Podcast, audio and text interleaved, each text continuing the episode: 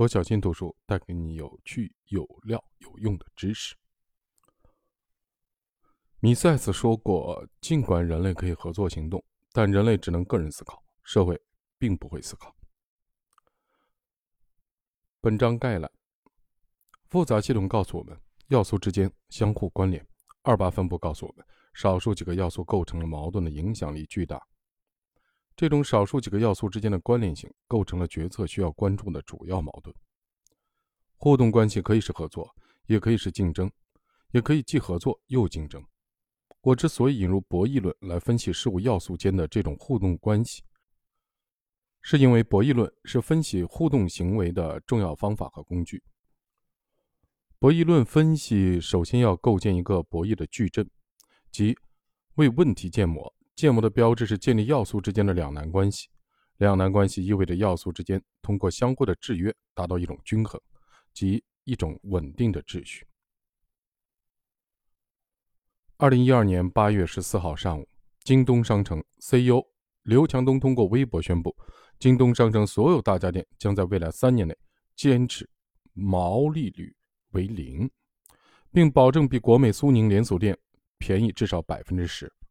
此言一出，立即引来对手的反击。苏宁易购通过微博宣称，包括家电在内的所有产品价格必然低于京东。当当、国美等也随即宣布应战。一场轰轰烈烈的电商价格战迅速拉开了序幕，而其背后的资本的较量也逐渐的浮出水面。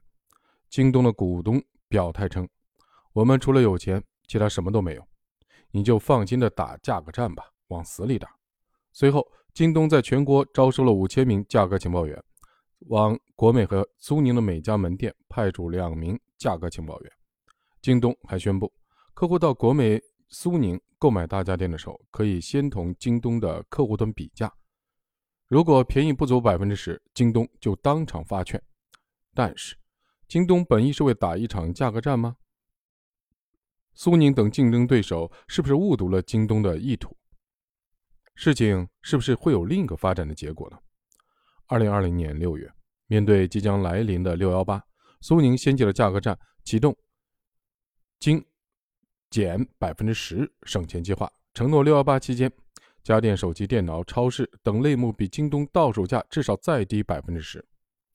百分之十这个数字和八年前京东发起的对苏宁的价格战是一样的，但从参与的品类来看。此次价格战已经不再局限于八年前的家电的品类，而是延伸到了日用品等，战场扩大。京东没有正面的回应苏宁的价格战，只是在同期宣布通过认购可转债的方式战略投资国美。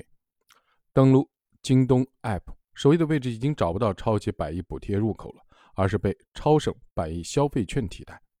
再次价格战，对手相同，策略不同，是双方都变聪明了吗？